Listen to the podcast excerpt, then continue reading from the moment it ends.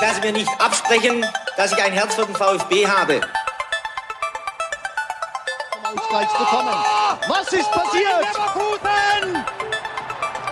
Der VfB Stuttgart führt mit 2 zu 1. Ich kann's nicht fassen. Der VfB Stuttgart hat den zweiten Treffer erzielt, an den hier niemand mehr geglaubt hat.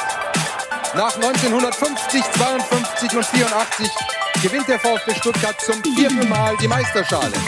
Hitzelsberger! Der passt! Kedira! 2 zu 1! Führung! Und jetzt, das! Der VfB ist deutscher Meister! Alles oder. Das komplette Fleisch ist aus dem Grill, auf den Grill hergekommen. Und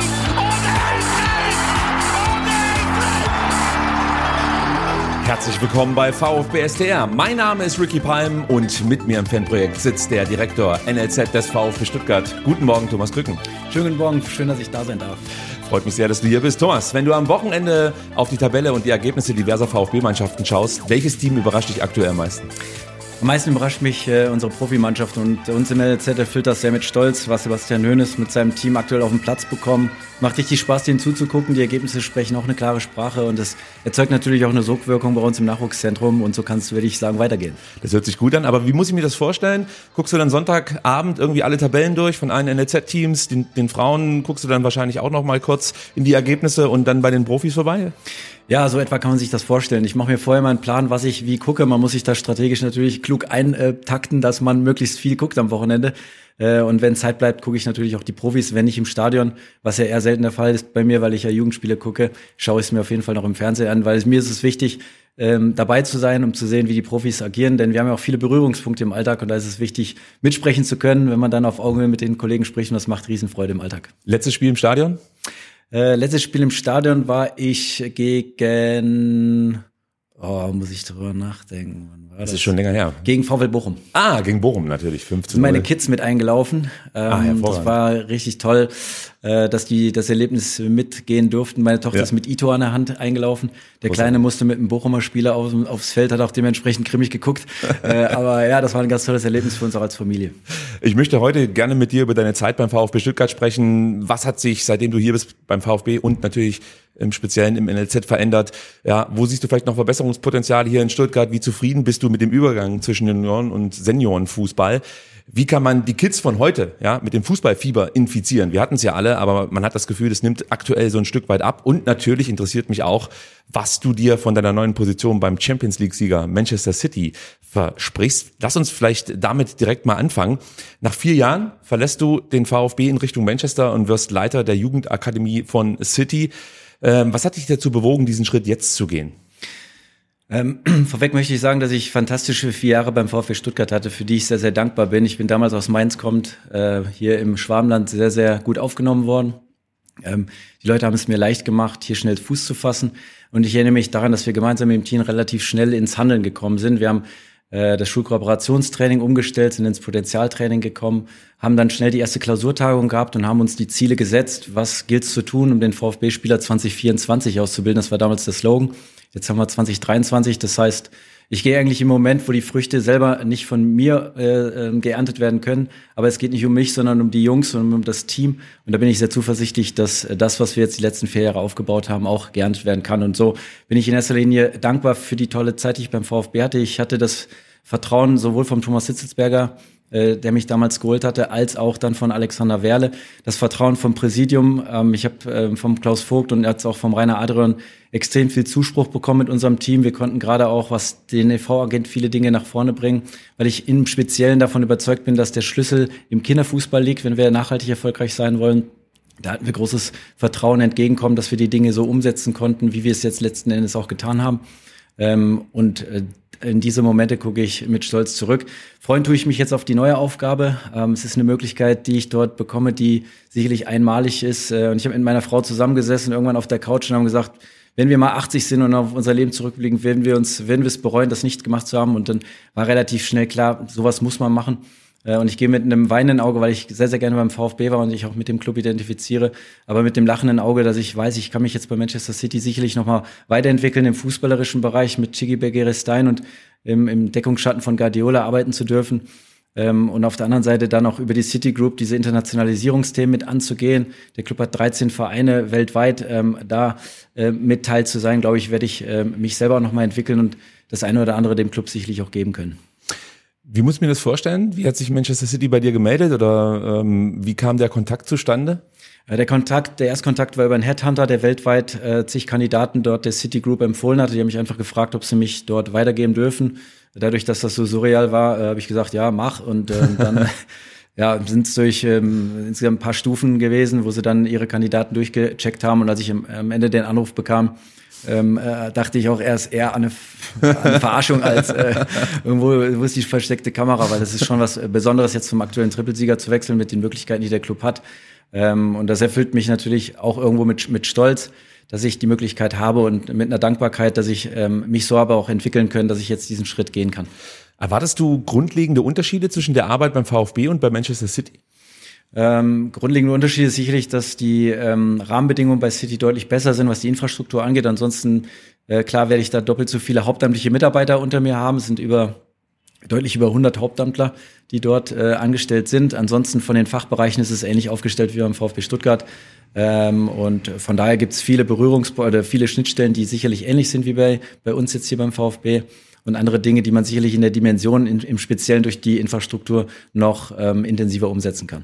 Du wirst dich ja bestimmt schon ein bisschen auch mit diesem neuen Verein beschäftigt haben. Was kann man denn bei Manchester City überhaupt noch verbessern?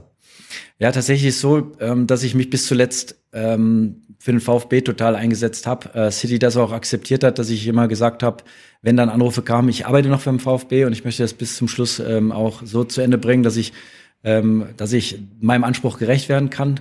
Ähm, wir haben jetzt ein paar Spieler noch ähm, in die äh, angestoßen, dass sie verlängert werden. Tolle Talente, die vor der Tür stehen, deren Verträge jetzt auslaufen, dass wir sie binden können. Ja. Von daher habe ich mir jetzt noch gar nicht so viele Gedanken gemacht, was äh, die Arbeit beim, äh, bei Manchester City angeht. Ich glaube, es geht in den ersten Monaten jetzt äh, klassisch, die ersten 100 Tage, da äh, geht es ja darum, erstmal die Leute kennenzulernen, die Leute zu verstehen.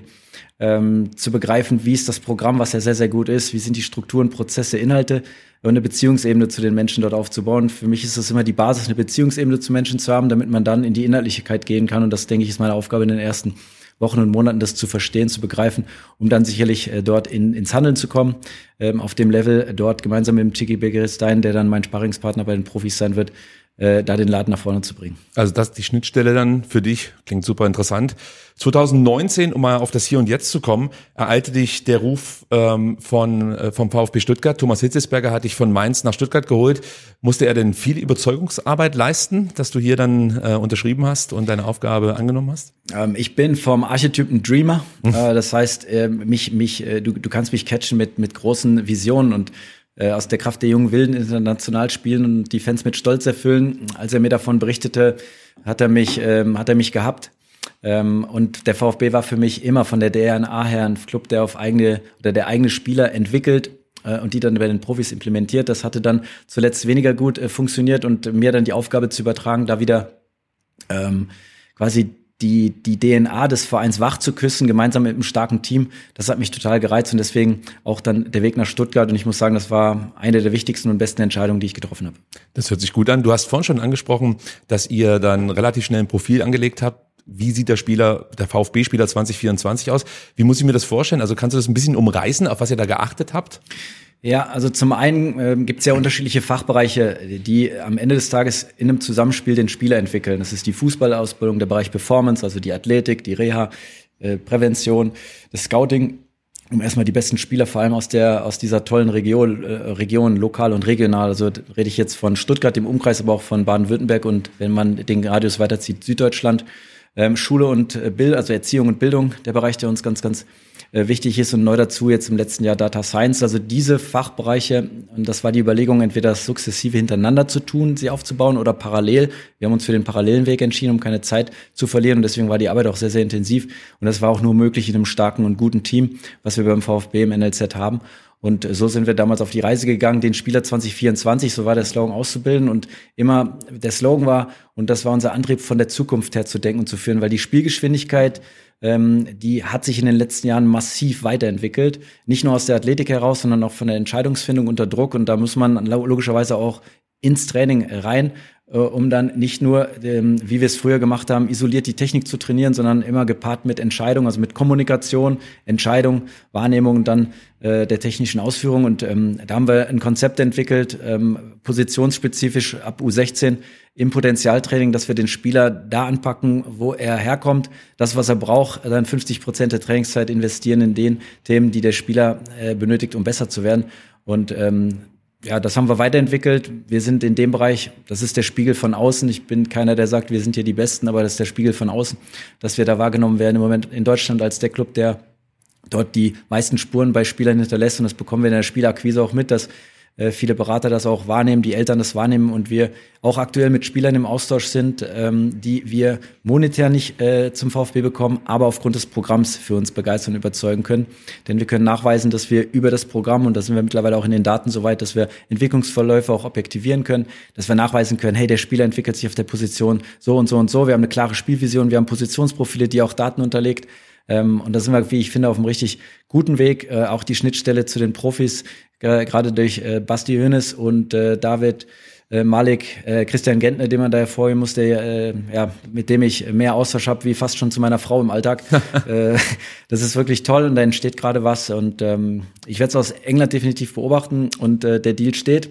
Wenn der erste Spieler dann einen Startelf-Einsatz hat, werde ich, egal was für ein Spiel dort ansteht in City, werde ich auf jeden Fall mich in den Flieger setzen und nach Stuttgart kommen. Ah, das hört sich doch gut an. Ich hoffe, das dauert nicht zu lang. ja, hoffe ich auch. Du hast vorhin Rainer Adrian angesprochen. Ähm, der hat ja hier eine große Vergangenheit, gerade in Sachen Jugendfußball. Ja. Ähm, Gibt es da auch einen Austausch? Wie sieht der aus? Also ähm, wie profitierst du vielleicht von seiner Erfahrung? Ja, Rainer Adrian ist ein absoluter Fußballfachmann mit dem Faible Flügelspiel.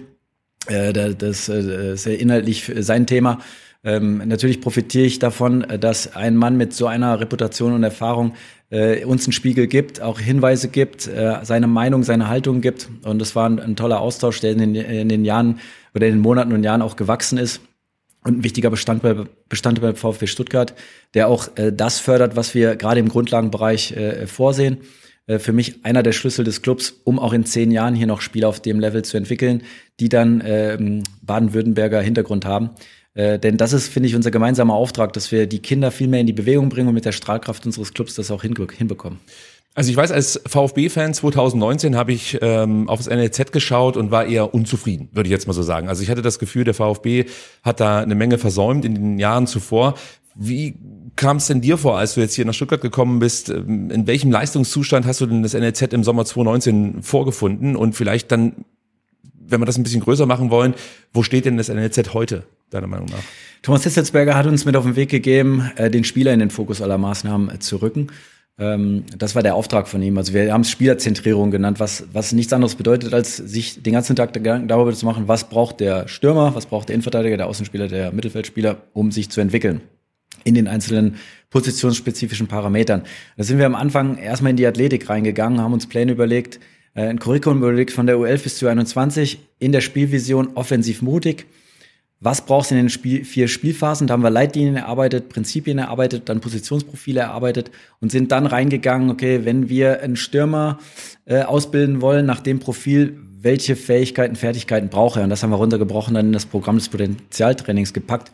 Ähm, wir haben sämtliche gute, sämtliche gute Trainer beim VfB, viele Hauptamtler angestellt und die habe ich am Anfang ähm, dann quasi in die, in die Bütt geschickt, mit, die Dengue mitzuentwickeln. Mhm. Äh, wir haben ihnen den Fahrdienst abgenommen, also sie mussten vorher dann äh, den Bulli äh, zur, zur Kolping-Schule selber lenken oder von der Kolping-Schule zurück. Ähm, die Trainer? Ja, die, die, ah, okay. die Trainer, genau. Und äh, das war eher so semi, wie ich finde, weil die konnten sich dann nicht auf ihr Training vorbereiten, den Platz aufbauen. Und ich finde aus Spielerperspektive ein Unterschied, ob du dann auf den Platz kommst, wo der Trainer gerade selber noch den Bulli gelenkt hat und du hetzt auf den Platz, damit ja. du ja keine Trainingszeit verlierst. Oder du kommst entspannt auf den Platz, alles ist aufgebaut und der Spieler weiß, ich bin jetzt in einem Mesozyklus unterwegs, in Woche drei und davor die Wochen waren das, das, das, dass es irgendeine Progression hat, sowohl im Mannschaftskontext, was das Curriculum angeht, dass wir aufeinander aufbauend die Inhalte haben für unsere Spielvision, als auch im Potenzialtraining, wo wir immer in Mesozyklen denken und arbeiten, also immer im sechs, neun Wochen Zyklus drei Wochen vorher planen, was der Spieler trainiert, nicht länger, weil kommen Verletzungen, Krankheiten, DFB-Nominierung, was auch immer dazwischen. Ja. Aber äh, mit Weitblick arbeiten ähm, und mit Weitblick planen und dokumentieren damit wir das auch wieder reflektieren können. Viermal im Jahr findet dann eine Leistungsdiagnostik statt, damit wir auch dann Entwicklungsverläufe nachhalten können ähm, und uns selber hinterfragen können, war das gut und richtig, was wir getan haben, oder müssen wir vielleicht wieder was anders machen? Und das ist, glaube ich, die Reise, auf der wir sind. Wir machen nicht alles richtig, das ist auch gut so, weil dann können wir wieder daraus lernen. Äh, und wenn man offen ist und das ein dynamischer Prozess ist und das, den begreifen wir sowohl im Ausbildungsplan, den wir viermal, viermal im Jahr, einmal im Quartal mal evaluieren und dann quasi den neuen Plan der neuen Saison jetzt schreiben. Der neue mhm. Ausbildungsplan für die neue Saison steht noch gar nicht fest, sondern erst jetzt zur Hälfte, weil der immer mitgeschrieben wird. Also aus den schlechten Dingen zu lernen und die guten Dinge zu bewahren, genauso wie im Potenzialtraining. Und da sind wir, wie ich finde, auf einem guten Weg und ähm, ich bin sehr guter Dinge, dass dieser Weg auch fortgeführt wird, auch wenn ich nicht mehr da bin. Also Potenzialtraining, ich glaube, darunter können sich die meisten VfB-Fans inzwischen was vorstellen. Was ich mir noch gemerkt habe, war ähm, die spielerzentrierte Ausbildung, was ich ganz interessant finde und was mir auch noch im Hinterkopf ist, ähm, das Netzwerk von Satellitenclubs ähm, und zum Beispiel auch das Qualifizierungsangebot für Nachwuchstrainer. Ähm, kannst du darüber mal ein bisschen sprechen? Was steckt hinter diesen Begriffen und welche Effekte werden damit ausgelöst? Ja, na, ähm, fangen wir beim, beim Satelliten, bei den äh, Satelliten an, bei den Partnervereinen ja. Äh, vor vier Jahren, ähm, auch das war der Auftrag von Thomas Hitzelsberger, wir wollen wieder mehr Regionalität äh, und lass uns die besten Bewegungstalente frühzeitig an den VfB binden. Es gibt ja hier äh, einen äh, blau-weißen Bulli mit Heidelberger Kennzeichen, mit einem DSG-Wappen, der die Jungs aus Bad Cannstatt ähm, dann abholt. Äh, und das war vor vier Jahren noch so, dass wir äh, Talente verloren haben, die sogar bei uns gespielt haben und dann zur TSG gewechselt sind. Ähm, und es ging zum einen darum, auch einen Fahrdienst zu implementieren, den wir dann durch ähm, die ähm, ja durch den Zuspruch des Präsidiums dann noch in die Umsetzung haben bringen können, dass wir mhm. mittlerweile sechs Fahrrouten haben und auch die Kinder und die Familien da entlasten können ähm, zum anderen dieses Satellitennetzwerk auf, aufzubauen. Und das war, die Idee war, dass wir als VfB nicht äh, bei so einer großen Region, hier leben fünf Millionen Leute im Speckgürtel von 100 Quadratkilometern, dass wir sie nicht alle, die Talente nicht alle selber ausbilden. Und wir auch nicht wollen, dass die sich anderthalb Stunden am Tag in, in Bulli setzen, wenn also beispielsweise einer aus dem, aus dem Ostalbkreis kommt. Dann war die Idee, der, der kickt dann unter der Woche beim äh, VfR Aalen. Wir qualifizieren die VfR Aalen Trainer mit ähm, wir haben zwei Hauptamtler mit Thorsten Haubich und Kai Oswald, die dann auch vor Ort sind, regelmäßig Trainer fortbilden. Wir haben mit Advanced Football einen Partner, wo dann die ähm, Trainer Fortbildung und Weiterbildung auch digital abläuft, wo wir dann unsere Trainingsformen dort zur Verfügung stellen, kostenfrei und sie Trainer dort qualifizieren und auch mit dem Verband mittlerweile kooperieren, dass wir dort Trainerschulungen anbieten. Und der Hintergedanke war, dass wir dann in den zwölf Satelliten regional die Ta Bewegungstalente dort platzieren, dann nach unserem, nach unserer Überzeugung genauso, gemeinsam mit den Partnern ausbilden, ähm, auf Augenhöhe dann logischerweise mit, mit denen dann äh, das Ding dort vor Ort weiterentwickeln, um dann die Talente zur richtigen Zeit ähm, wann es dann für den einzelnen Spieler das Beste ist, zum VfB Stuttgart zu holen. Ähm, wo wir noch Potenzial haben, ist, äh, wir haben eine fantastische Fußballschule ähm, mit äh, Micha Güring und äh, seinem Team und da gilt es jetzt, finde ich, die ähm, Synergieeffekte noch weiter auszuschöpfen, weil der VfB hat so viele äh, Standorte hier über die Fußballschule. Wir decken so viel Talentakquise und Talentförderung äh, in Wahrheit ab. Da noch enger zusammenzuarbeiten, wäre jetzt der nächste Schritt, den wir schon ähm, eingeleitet haben um äh, in der Breite noch besser aufgestellt sein. Also ein Pyramideneffekt eigentlich über die zwölf Satelliten und die mhm. Fußballschule möglichst breit in Baden-Württemberg aufgestellt zu sein, um dann, äh, ich sag jetzt mal Richtung U15, dass sich die Pyramide zuspitzt. In der U15 haben wir die besten Bewegungstalente und fußballerischen Talente äh, Baden-Württembergs und dann über die Möglichkeiten im Internat, wir haben dort 20 Plätze, dass wir auch Überregionalspieler dann dazu verpflichten können, positionsspezifisch. Aber die DNA beim VfB Stuttgart ist und bleibt die Region, die Regionalität. Und ich finde im Zeitalter, dass andere Mitbewerber mittlerweile global gucken, wenn wir lokal und regional unsere Hausaufgaben machen, glaube ich, reicht das locker aus vom Talent äh, aufkommen, um wieder die äh, Kidiras und Werners und Lenos und und und und und und und. Die nehmen wir alle gerne. Ja, die nehmen wir alle gerne. Trägt denn das Konzept mit den Satellitenvereinen bereits Früchte? Also kann ich jetzt, wenn ich auch von außen drauf schaue, schon irgendwas sehen oder braucht das eine gewisse Zeit? Ähm, alles braucht Zeit, wenn man es setzt. Äh, die ersten Früchte sind, dass jetzt äh, zuletzt acht Spieler von den Partnervereinen zu uns gewechselt sind. Ähm, das muss aber natürlich weiter, weiter wachsen. Die Akzeptanz in der Region muss weiter wachsen. Auch bei den Partnervereinen, dass wir denen nichts wegnehmen, sondern die unterstützen. Ähm, und alles, alles braucht logischerweise Zeit. Was aber der Nebeneffekt auch noch ist, wie ich finde, und das ist, ist der VfB Stuttgart auch deutlich mehr als ein Fußballverein. Wir haben ja auch einen, einen Bildungsauftrag und einen Auftrag auch in den Breitensport. Also als, als VfB, als größter Club ähm, Baden-Württembergs in die Region zu gehen, Trainer fortzubilden, ähm, und auch was für den Breitensport zu tun. Und in den Partnervereinen in Hollenbach äh, sind nicht nur äh, angehende äh, Bundesligaspieler, sondern grundsätzlich in den Regionen Kinder in die Bewegung zu bringen, mhm. dass Fritze, Fritzle vorbeikommt. Und ich sehe es bei meinem eigenen Sohn, Mann, den habe ich am Wochenende, äh, als ich ihn äh, zuletzt dabei hatte, äh, bei der U21 jetzt äh, gegen Stuttgarter Kickers, äh, kannst du dein VfB-Trikot anziehen? Und er hat einige davon. Er hat sich das Fritzle-Trikot angezogen und äh, ist mit so einem Fritzle-Maskottchen durch die Gegend gelaufen. Also die Kids lieben Fritzle und dass der dann quasi vor Ort ähm, rumfährt, äh, die, die Kinder dann irgendwo auch begeistert, die Affinität zum VfB. Wir bekommen da vielleicht neue Mi Mitglieder auch akquiriert. Ähm, und ich finde, das ist auch ein Auftrag vom VfB, dass wir da in die Region rausgehen und nicht nur die äh, Kediras der Zukunft suchen und finden, sondern auch diesen Beitrag leisten. Und das finde ich sind schöne Schnittstellen, die wir da geschaffen haben. Sucht ihr dann auch die Yogi Löws der Zukunft? Weil ähm, das ist vielleicht das Thema Qualifizierungsangebot für Nachwuchstrainer. Läuft das auch über dieses Satellitenmodell ab oder wie muss ich mir das vorstellen? Ist das was ganz anderes? Ja, über, über einen Podcast, das war eigentlich ganz witzig. Äh, Advanced Football hat irgendwann mir einen Jugendtrainer-Podcast gemacht und dann nach dem Podcast fragte mich der Sako, das ist der Leiter, also, äh, können wir mal über andere Dinge sprechen? Wir könnten, äh, ihr habt doch das Satellitennetzwerk, wir haben haben das, das, das. Und um, aus dem Gespräch heraus, wir könnten ja über euch die miteinander digital verknüpfen. Das wenn wir jetzt eine Fortbildung in Fullendorf machen, können sich alle zwölf das über ein Webinar angucken. Mhm. Und so haben wir sie dann sukzessive miteinander verknüpft. Das ist so ein Baustein, dass wir dann über diese Bildungsangebote die Trainer der Partnervereine qualifizieren. Das hat sich ja dann ausgeweitet. Mittlerweile können alle Jugendtrainer in Deutschland sich dort einklinken und dann kostenlos sich wirklich gutes, ähm, gutes Trainingsmaterial auch über das Fußballtraining hinaus dort auf der Seite ähm, runterladen. Mhm. Ähm, und wir haben mit dem äh, WFV zusammen zuletzt ein Format gehabt bei uns im Schliens, äh, dass dort 350 Jugendtrainer sich äh, unser U13-Training angeschaut haben, was, wie ich im Nachgang hörte, die größte Trainerfortbildung Deutschlands war mit in, in, dieser Anzahl. Und das wiederum zeigt mir, dass der Standort einfach geil ist und äh, dass die Leute auch affin sind, ähm, zum einen beim VfB zu, vorbeizukommen, wie auch jetzt mittlerweile wahrgenommen werden als ein Club, der nicht auf äh, weil wir jetzt der, der große Bundesligist sind, sondern auf Augenhöhe Jugendtrainer zu qualifizieren und fortzubilden. Und diese 350, äh, das, das hat uns mit Stolz erfüllt. Und auch da wollen wir mit dem, mit dem Verband weitere Projekte gemeinsam angehen. Die sind jetzt angestoßen worden. Äh, Grundschulprojekt, also Bewegungs-AGs in den Schulen, was über unsere Nachhaltigkeitsabteilung ja auch mit dem Steffen ähm, sehr gut abgedeckt ist. Das war auch ähm, dann Spuren in Grundschulen, in Kitas als VfB hinterlassen, um Kinder in die Bewegung zu bringen. Das ist auch ganz interessant, denn um möglichst viele talentierte Jugendspieler im NLZ zu haben, müssen Kinder mit dem Fußballfieber infiziert werden. Bei uns entwickelt sich oder entwickelte sich diese Liebe zum Fußball über Bolzplätze, Hinterhöfe, Käfige oder auch über den Sportunterricht durchaus. Ich habe das Gefühl, hier erodiert gerade so ein Stück weit was in Deutschland. Wie können wir denn verhindern, dass Kinder die Lust und das Interesse am Fußball verlieren? Äh, genau über diese Maßnahmen, dass die Strahlkraft von Bundesliga-Vereinen wie dem VfB Stuttgart genutzt wird. Und da ist, finde ich, Berlin das äh, beste Beispiel und ein Pilotprojekt für mich, was ähm, nachahmenswert ist. Da haben sich halt äh, Vereine wie Alba, ähm, Füchse, Hertha, Union, Eisbären zusammengetan und bilden ähm, quasi mit den fünf Profiklubs äh, die Säule, um Kinder in die Bewegung zu bringen. Gehen in Grundschulen, haben da gemeinsam AGs, haben sogar eine eigene Liga aufgemacht.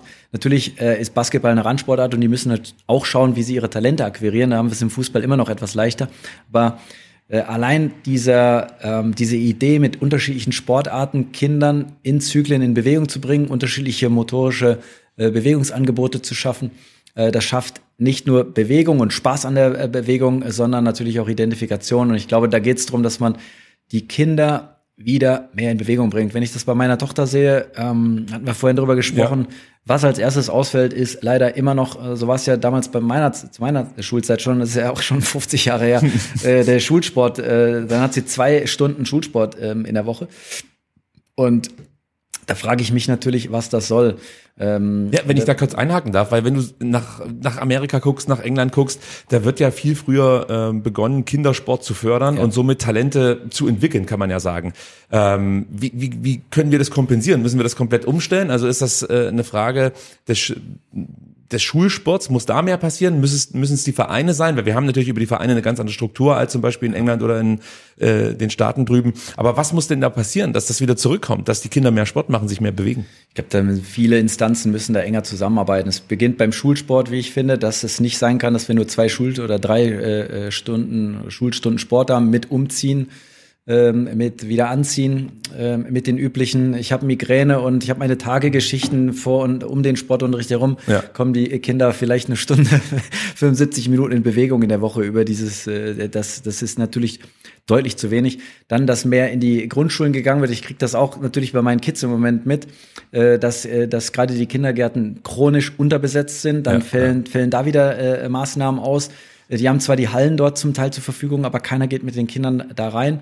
Äh, und diese Bolzplatzkultur, von der du früher sprachst, und da gibt's da geht's uns so, dir wie mir aus unserer Generation, wobei ich glaube, du bist ein Stück äh, jünger als ich, aber wir haben früher die äh, Schulturnister, Schulranzen in die Ecke geflaggt und sind direkt auf den Bolzplatz gegangen und haben mit unseren Kumpels gekickt und haben dann selber Regeln erarbeitet. Also wenn du besser warst, dann äh, warst du irgendwie in, in Unterzahl oder musstest drei Tore aufholen oder die Tore mit den Schulturnistern waren kleiner als die von den Gegnern, die schwächer waren und größere Tore ja. hatten und so weiter und so fort. Wer kennt's nicht? Äh, ja, und das müssen wir wieder, das müssen wir halt in den Vereinen ein Stück weit leider äh, initiieren, dass wir das, was wir früher von innen heraus gemacht haben, dass wir das organisieren. Und da sind die Engländer beispielsweise uns leider deutlich voraus.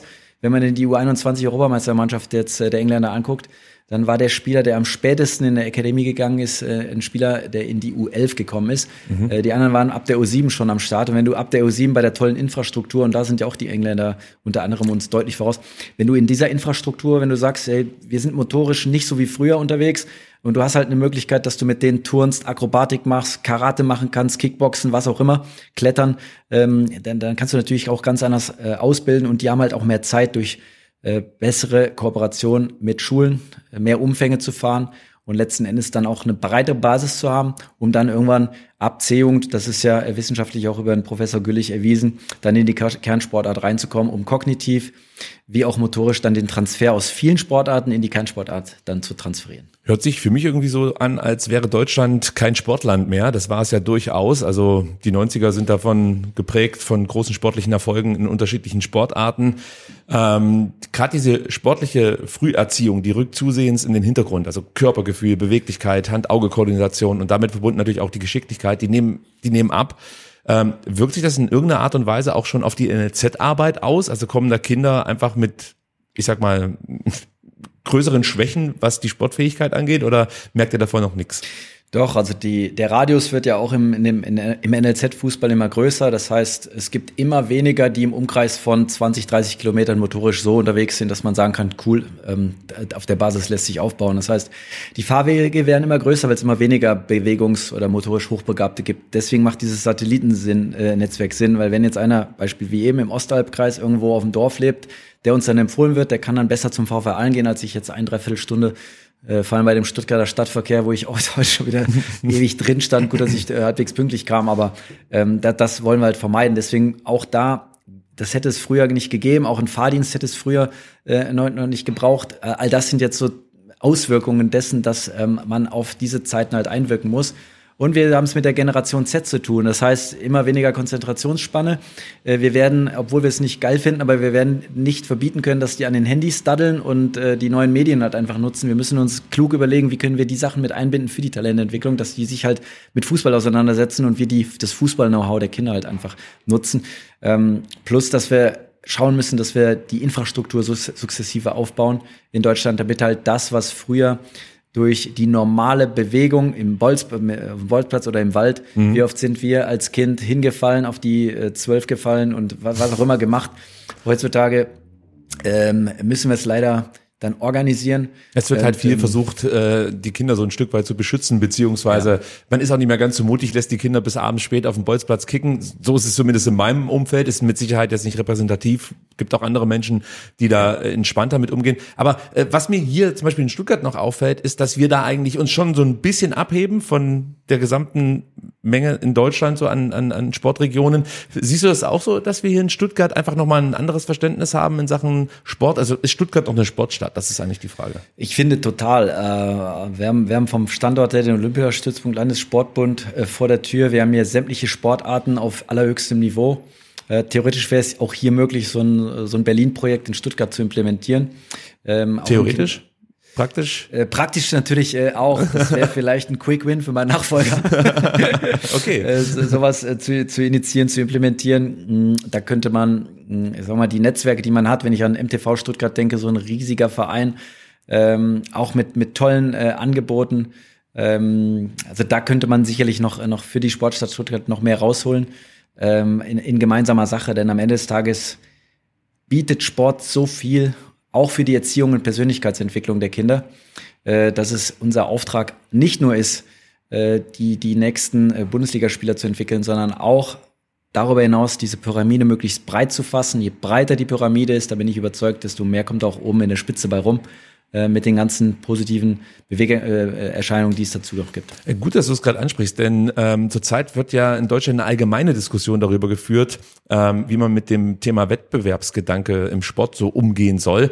Wie wichtig ist es denn, diesen Wettbewerbsgedanken in, in frühester Jugend zu implementieren? Also äh, ich habe manchmal das Gefühl, wir trainieren uns gerade selbst ab, ähm, wie es ist zu verlieren. Also ist, ist es ein Problem?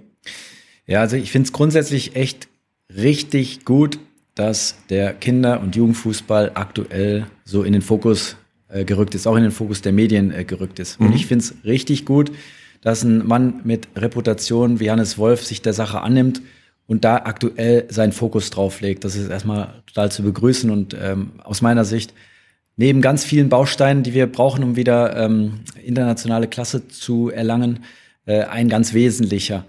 Ähm, um konkret auf deine Frage einzugehen, ich mache es wieder am Schulsport fest. Für mich ist es ein absolutes Unding äh, bei den Bundesjugendspielen, dass man äh, nicht mehr auf, äh, auf diese Urkunden Wert legt. Siegerurkunden und ähm, ähm, Ehrenurkunde, Ehrenurkunde, genau, ja, ja. Entschuldigung, Ehren- und Siegerurkunde. Wir waren früher, also wenn ich keine Ehrenurkunde hatte, dann war ich zwei Wochen lang enttäuscht und wollte, weil ich nie gut im Schlagwurf, wie ist es, Schlagwerf, äh, weit werfen war, dann habe ich dafür trainiert, weil ich beim nächsten Mal besser werden wollte. Und ich finde, also ich, ich sehe überhaupt keinen Sinn darin, warum, die, warum du die Kinder nicht mehr belohnst, wenn sie irgendwas gut können im Das wollte ich dich gerade fragen. Also welchen Vorteil hat es denn, die Kinder nicht für gute Leistungen zu belohnen? Ich sehe keinen, weil im Matheunterricht, ich, wär, ich war froh, dass ich dann die Ehrenurkunde im Sport bekam. In Mathe hätte ich die nie gekriegt.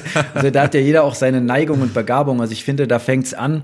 Da nimmst du ein Stück weit auch die Chance, dass du über den Sport sozialisierst und eine Persönlichkeit entwickelst, weil ich war und meine Kumpels waren alle total auf Deutsch gesagt, angepisst, wenn wir eine Siegerurkunde, also wir hatten, ich glaube, ich hatte einmal eine Siegerurkunde, das weiß ich noch, und ey, das hat mich fuchsteufelswild gemacht. Bei mir war es mit Sport so. Wir haben, äh, bei mir in der Schule war es so, wenn du am Ende des Schuljahres eine Eins hattest, ähm, im Sportunterricht, dann durftest du in das Sportfachgeschäft im Ort gehen, das es natürlich inzwischen auch nicht mehr gibt. Mhm. Ähm, aber damals gab es das halt noch und dann durftest du dir was aussuchen, T-Shirt, Ball, was auch immer. Du durftest dir halt was aussuchen. Und tatsächlich war ich genauso angepisst, wenn ich nur eine Eins bis zwei oder eine zwei hatte. Ja. Das heißt, diese Motivation, die da entsteht, die ist herausragend und sorgt natürlich auch automatisch dafür, dass die Kinder in Bewegung kommen. Weil um besser zu werden, musst du dich halt erstmal bewegen. Das fehlt natürlich. Absolut. Und das Gleiche ist dann äh, Abschaffung von Ergebnissen. Also ja, für mich ist, ist äh, der, der Schlüssel ist immer derjenige, der an der Linie steht. Auch das ist ja pädagogisch eine Riesenchance, nach einer Niederlage das mit deinen Kids aufzuarbeiten und über eine Gruppe, über eine Dynamik der Gruppe früh im Leben zu lernen, dass es normal ist, dass du hinfällst, dass es normal ist, dass du Phasen durchlebst, ähm, die nicht gut laufen, weil dadurch wirst du doch erst reif in deiner Persönlichkeit. Und ich finde es ähm, nicht gut, wenn, wenn, wenn äh, Ergebnisse jetzt irgendwie unwesentlich sind oder wenn es keine Torschützenlisten mehr gibt. Ein Stürmer muss sich an Toren messen lassen. Und eine Mannschaft sollte sich an Ergebnissen unbedingt und auch der Trainer, dass Niederlagen dazugehören und gerade im Kinder- und Jugendfußball sind das doch Lernchancen, Lerngelegenheiten und da gilt es wieder, die Trainer zu qualifizieren, dass du am Rande kein Rumpelstilzchen äh, rumrennen hast, der dann seinen Frust an den Kindern ablädt, ähm, sondern dass du jemanden hast, der das aufnimmt, der das mit den Kindern kindgerecht, je nach Entwicklungsstufe, aufarbeitet und deine Gruppendynamik entfachst, dass halt aus Fehlern die Möglichkeit ist, daraus zu lernen. Und dann hast du doch das, was der Sport uns allen gibt, neben dem schönen Effekt, dass das Runde ins Eckige muss, nämlich, dass du Gemeinschaft erlebst, dass du lernst, mit Siegen, äh, Siege zu feiern, mit Niederlagen umzugehen und den ganzen äh, gruppendynamischen Prozessen, dich in eine Gruppe zu integrieren, Teil von was zu sein, deinen Beitrag zu leisten, dass es dich auch mal zurückzunehmen, ähm, für, für andere, dass die glänzen. Es sind so viele tolle Sachen, die der Sport mitbringt und der äh, von einem Ergebnis quasi auch motiviert wird. Deswegen bin ich ein, ein klarer Verfechter, dass es weiterhin Ergebnisse geben muss ähm, und auch eine äh, Ehrenurkunde geben ja. muss. Äh, aber das ist und ein Geschenk im Sportgeschäft. Und das.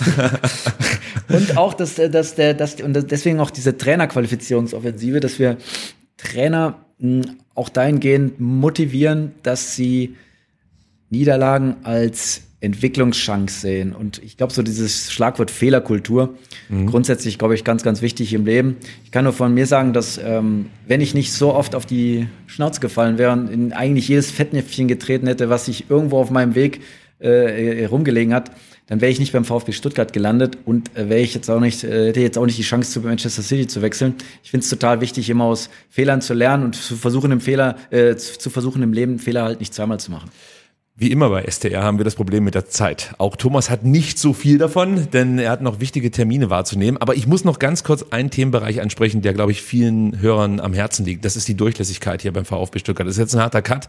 Ich merke schon, wir hätten wahrscheinlich eine Podcast-Folge mit drei, vier Stunden aufnehmen sollen und nicht nur mit 45 Minuten. Aber da müssen wir jetzt noch mal ganz kurz hin. Hier in Stuttgart warten wir eigentlich schon länger darauf, dass ein NLZ-Spieler den Durchbruch in die Startelf der Profis schafft und sich dort etablieren kann. Jetzt gibt es einige Kandidaten, die alles mitbringen, um diesen Schritt zu meistern.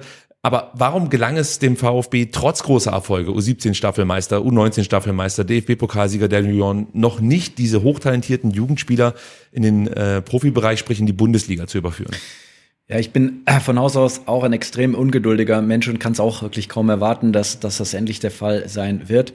Hm, aber hm, vielleicht konkret auf die Antwort würde ich zwei Dinge ähm, mit, mit ins Rennen werfen. Das eine ist, wo wir, wo wir vor vier Jahren herkamen. Äh, und ich möchte dann anhand der U21 aus, aufzeigen. Da war die U21 in der Oberliga. Äh, Im Kader waren zwar einige Jungs aus dem NLZ, aber nicht wirklich war einer, auch abgesehen vom Torwart, in der Startelf. Und ähm, wenn ich das vier Jahre später sehe, dann spielen wir in der Regionalliga in der Spitzengruppe mit. Äh, und Woche für Woche sind neun Spieler aus dem NLZ, die dort in der Startelf stehen und die dann reinkommen, auch alle mit NLZ-Hintergrund. Wir haben 72, äh, also roundabout 70 Prozent des Kaders aus dem NLZ und wir wollen die Mannschaft weiter verjüngen. Für mich ist das Beispiel äh, der Vorbild Liefering an der Stelle, mhm. die ja dann auch mit einer extrem jungen Mannschaft in Österreich in der zweiten Liga spielen.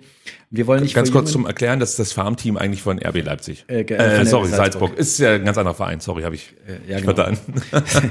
ja, der äh, Farmteam genau von, von Salzburg und das ist so ein Stück weit Vorbild und nicht, weil Hauptsache jung und reinschmeißen, sondern weil unsere Jungs jetzt die Qualität haben, die, die durchkommen. Äh, bin ich mir sicher, dass nächste Saison auch wieder A-Jugendspieler, die noch, also Spieler, die noch A-Jugend spielen könnten, schon mhm. fester Bestandteil in den 21 sind und statistisch gesehen braucht nun mal ein Spieler und da kannst du in alle Nationen gehen ähm, in die Biografien von Spielern in Spanien, Frankreich, die A-Nationalspieler geworden sind, die brauchen ihre roundabout 50 Einsätze in diesen Ligen, um einfach sich über die U21, die so wichtig ist als höchste Ausbildungsmannschaft, weiterzuentwickeln. Und ähm, das geht halt, auch wenn ich ungeduldig bin, es geht halt nicht schneller.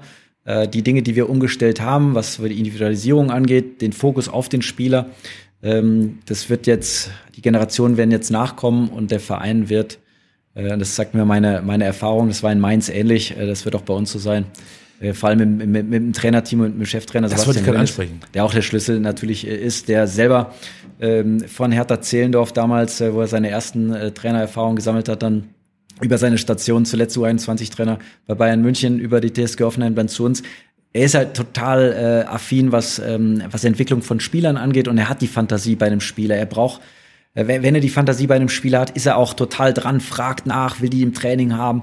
Und das kommt von innen heraus. Und äh, dieser Sog, den er damit mit seinem Team, David, äh, Malik, Christian, den ich ja eben schon erwähnt hatte, sie sind äh, einmal die Woche, also heute wieder bei uns im NLZ, da werden die Spieler besprochen, da geht es um Wochenpläne, da geht es darum, wer spielt am Wochenende wo, ähm, wie sind die Entwicklungsverläufe, was ist der Plan mit dem Einzelnen? Und da bin ich sehr guter Dinge, dass da jetzt die Früchte geerntet werden. Und natürlich ist es auch immer die Frage, äh, des Cheftrainers. Aber da vertraue ich ähm, dem, dem Alex Werle, der, als er ankam, auch Dinge wie strategische Kaderplanung, äh, Sitzung hier äh, implementiert hat, dass wir also regelmäßig zusammensitzen mit der Lizenzabteilung und dann den Schattenkader der Profis planen, wo dann auch Jugendspieler auftauchen. Das heißt, um es kurz äh, verständlich zu machen, das mhm. heißt praktisch, ihr setzt euch zusammen, überlegt, was brauchen wir 2026 für einen Spieler, auf welcher Position müssen wir ausbilden und versucht das dann über das NLZ zu leisten.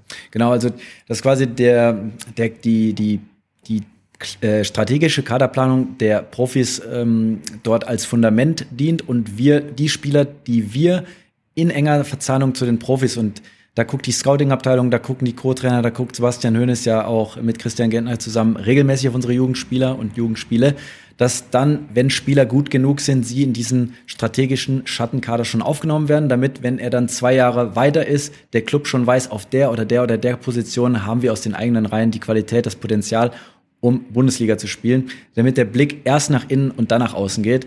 Und ähm, da bin ich, wie gesagt, das, das ist immer ein Zusammenspiel aus vielen Faktoren. Das ist der Schnittstelle zum Scouting, ist die Schnittstelle logischerweise dann zur, zur Lizenzabteilung, zum Sportdirektor, zum Sportvorstand und in dem Fall zum, zum Alex Werle, wo die Zusammenarbeit einfach riesen Spaß macht, mhm. weil wir wahrgenommen werden als, ähm, als, als NLZ, was eine große Bedeutung im Club hat und äh, jetzt die, die Talente mit hoher Qualität, auch mit Identifikation zum Club, ähm, dann jetzt in den Startlöchern stehen und sie noch sicherlich ein bisschen brauchen, aber durch diese enge Verzahnung und gute Führung und durch das gute Training äh, sich so qualifizieren und weiterentwickeln, dass ich ohne Hellseher zu sein und ohne als Rheinländer eh immer optimistisch äh, bin, aber das, ähm, das wird so kommen.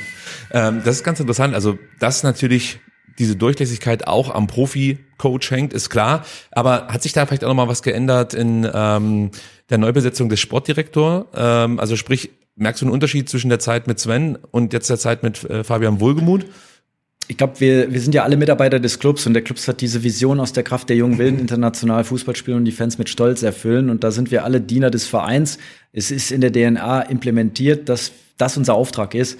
Und da war die Zusammenarbeit sowohl mit äh, Sven Mislintat sehr, sehr gut, als auch jetzt mit, äh, mit Fabian Wohlgemuth, ähm, weil die Ausrichtung des Clubs klar ist und durch die Implementierung dieser strategischen Kaderplanungssitzung jetzt für uns auch äh, greifbar dahingehend wird, dass wir wissen, Spieler A, B, C, D, E sind da jetzt im Fokus und es liegt an uns gemeinsam, und das ist wirklich ein gemeinsames Ding, äh, den Spieler dann so vorzubereiten, dass er am Ende des Tages vor 60.000 spielt. Und das will ich auch noch sagen, ähm, weil die Zeit vorbei ist. Ja. Äh, ich wollte, das habe ich mir im Kopf, äh, weil ich weil ich es Wahnsinn finde, die Stimmung in diesem Stadion, ähm, weil dafür auszubilden vor 60.000 und ich habe jetzt, das darf ich als Rheinländer sagen, den Schwaben jetzt als nicht so euphorisch erlebt im, im Alltag, aber dass alle zwei Wochen die Fans ins Stadion kommen, alle eigentlich immer ein Trikot anhaben und so dermaßen abgehen. Das ist so geil und das hat mich immer als Mitarbeiter total stolz gemacht. Und ich weiß, das macht alle Mitarbeiter stolz.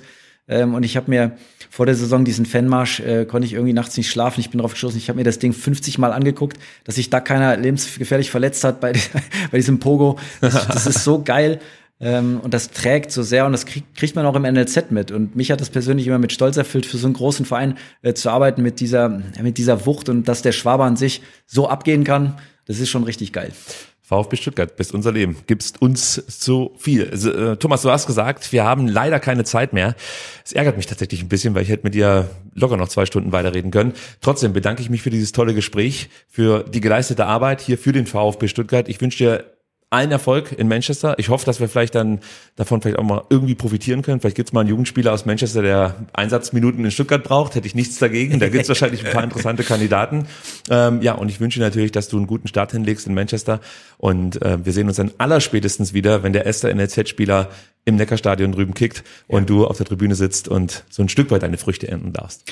Ja, danke auch, ähm, dass ich hier sein durfte und danke für die, für die tolle Unterstützung. Ich, wir alle im NLZ, da spreche ich für alle, ähm, es ist schon was Besonderes, wenn man in einem Verein arbeitet, wo man mitbekommt, dass alle eigentlich drauf warten, wann kommt denn jetzt der Nächste?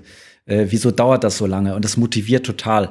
Äh, und dafür ein ganz großes Dankeschön, dass diese, diese Bewusstheit einfach bei, bei den Fans und bei den Mitgliedern und bei allen da ist, dass äh, das Nachwuchszentrum beim VfB Stuttgart so eine große Bedeutung hat und wir uns der Bedeutung auch bewusst sind und da jeden Tag hart verarbeiten, dass wir das gemeinsame Ziel erreichen, wieder Spieler aus dem NLZ dann in die Profimannschaft zu bekommen. Und das war immer was Besonderes, weil diese, diese, diese Wucht und quasi dieser, dieser geile Druck auch, wir müssen endlich mal einen rausbringen, der hat uns alle motiviert.